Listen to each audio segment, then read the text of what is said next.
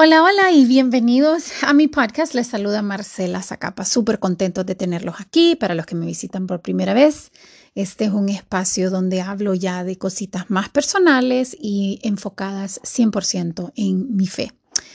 Pues como varios ya saben o no saben, estamos a un día de elecciones aquí en mi país, Honduras. Y es increíble cómo la, política nos hace perder un poquito la cordura y la paz, ¿verdad? Y pareciera que todos andamos con los nervios de punta. Entonces hoy quería, fíjate que enfocarme en eso, en los sentimientos que yo he visto que genera este tipo de procesos electorales. Claramente siempre están aquellos que se toman eh, la, la política con de una manera pasional, en donde pareciera que literal su destino entero depende por completo del partido, del partido político que reine en el país. yo recuerdo estar en ese momento, yo recuerdo cuando yo estaba súper involucrada, vengo de una familia, no sé si saben, pero mi papá era militante político, o sea, íbamos a concentraciones políticas y él era, ah, o sea, la política era su vida. Entonces yo entiendo lo que es esto, yo entiendo una persona que, que de verdad, yo me acuerdo cuando ganó, una vez que ganó el partido opositor, que yo lloré toda la noche, creo que era una niña de nueve años, diez años, ni sabía lo que eso significaba, pero para mí era como, no, y iban los carros celebrando en el Boulevard Morazán. Y yo me acuerdo gritar y decir, no saben, esto es el final del país.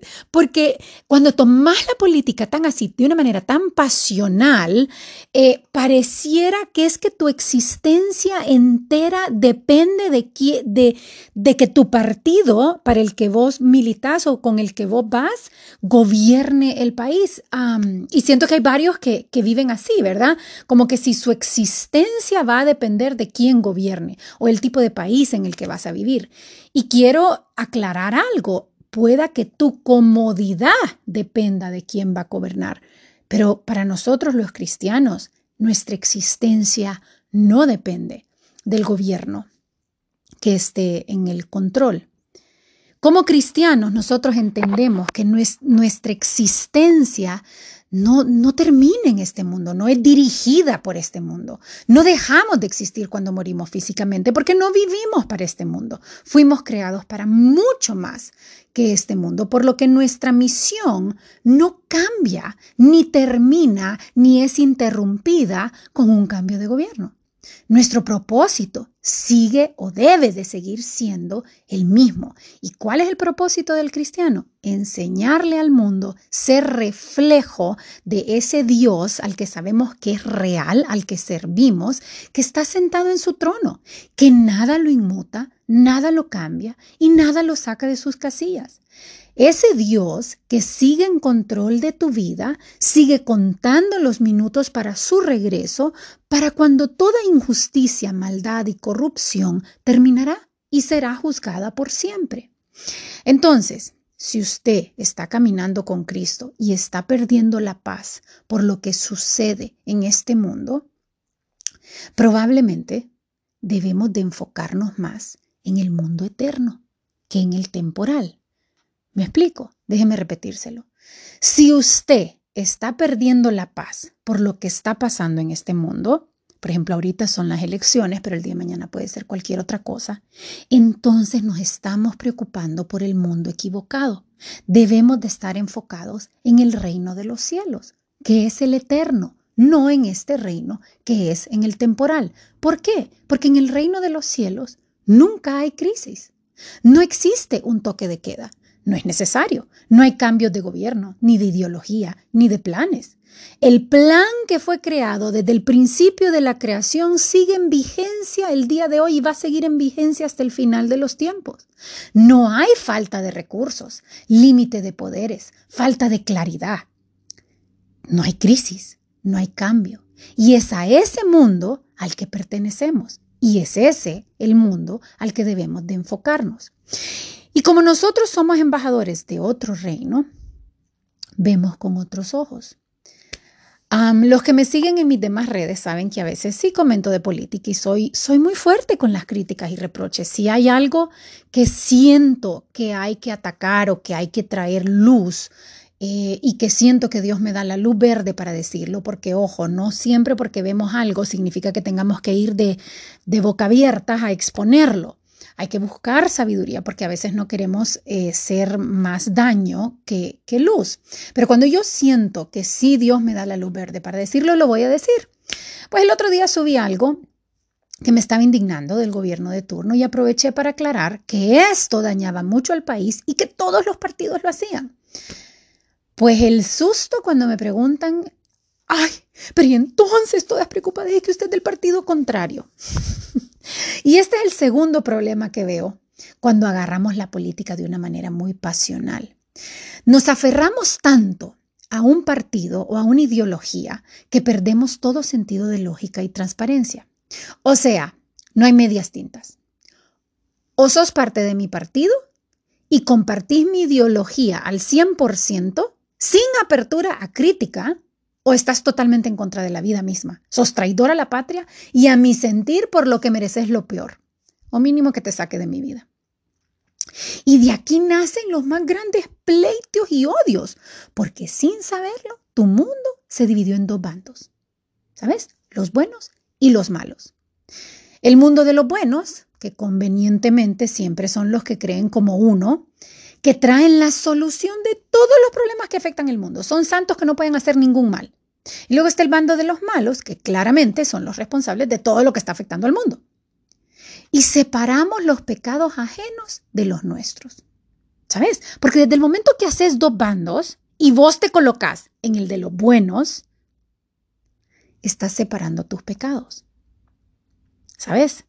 Porque si vos sos bueno, entonces el otro es el que peca. El otro es el malo. Ellos son los que roban, los que mienten, los culpables de todo el dolor y el mal de este mundo.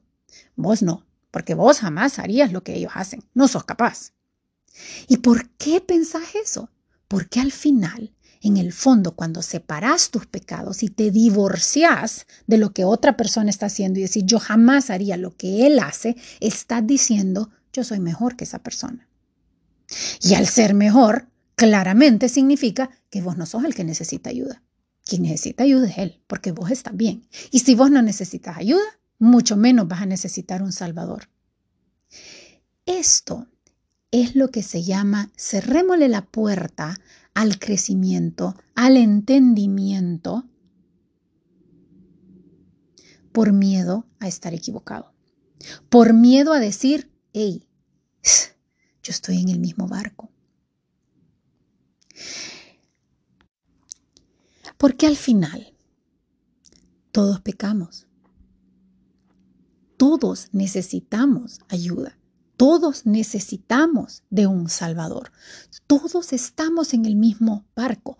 Pecamos de formas distintas y nuestras ideologías pueden ser sumamente distintas, pero la raíz de nuestro pecado es el mismo es querer encontrar un Dios en las cosas de este mundo, en los partidos de este mundo.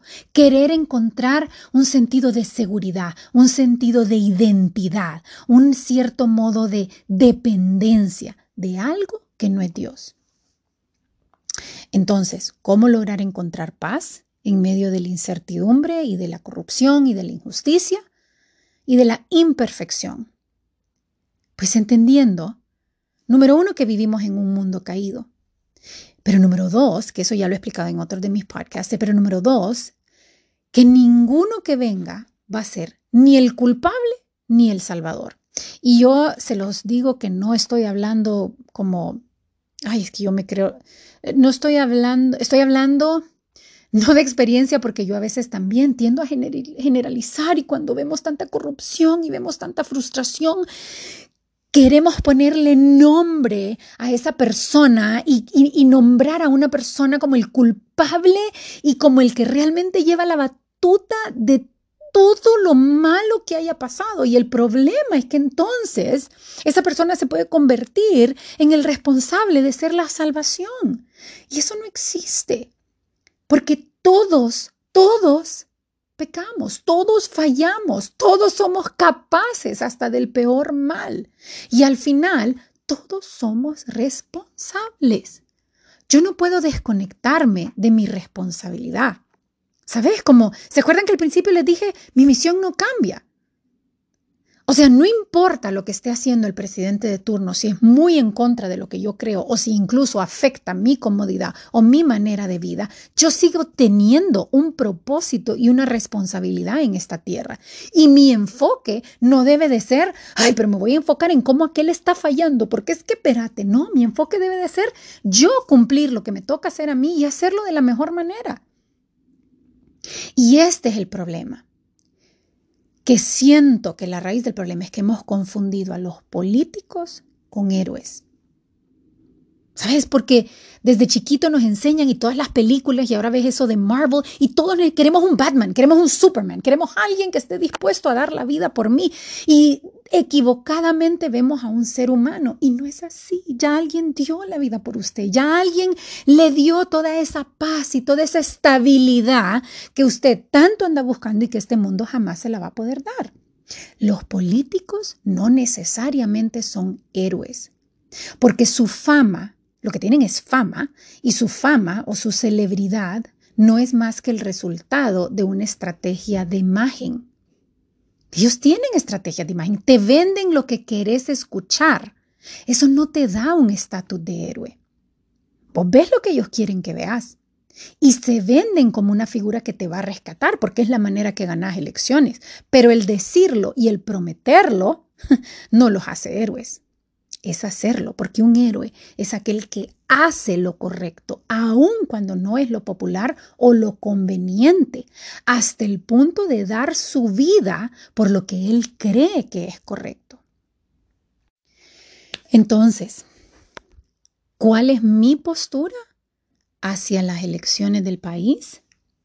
Primero doy gracias a Dios que se están dando. Doy gracias a Dios que hay un mecanismo en donde nuestra voz puede ser escuchada, en donde podemos, hablando de nuestra misión, hacer lo que nos toca, que es analizar bien cuál es el que creemos que es el mejor candidato para nuestros valores, para nuestro moral, para las prioridades que nosotros ponemos en la vida.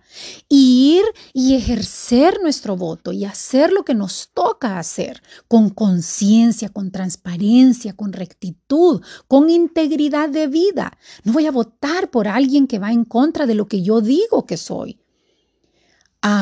pero también con paz con paz completa, sabiendo que históricamente Dios ha puesto reyes malos y reyes buenos y que en ambos su propósito siempre se ha cumplido. Porque parte de el propósito de Dios para mi vida no es que yo viva cómodamente y que a mí nada me afecte y nada me turbe y nada venga a remover la alfombra bajo la cual yo estoy caminando. No. Y, créanme que cuando les digo esto, no se los digo de una manera superficial, en donde digo, a esta niña tonta que no sabe todo lo que se nos viene. vivimos en, Honduras, rodeados de Centroamérica, estamos viendo un colapso eh, político en, en varios países, entonces sí, sí estoy consciente de lo que estoy diciendo. Pero si en estos momentos donde ves la tormenta venir, no puedes aferrarte a tu fe, entonces no tenés fe del todo. Si en estos momentos es que vos vas a empezar a cuestionar si Dios cuida de vos y cuida de los tuyos y cuida de tu futuro y tiene tu vida en el hueco de su mano, entonces no estás caminando con Él.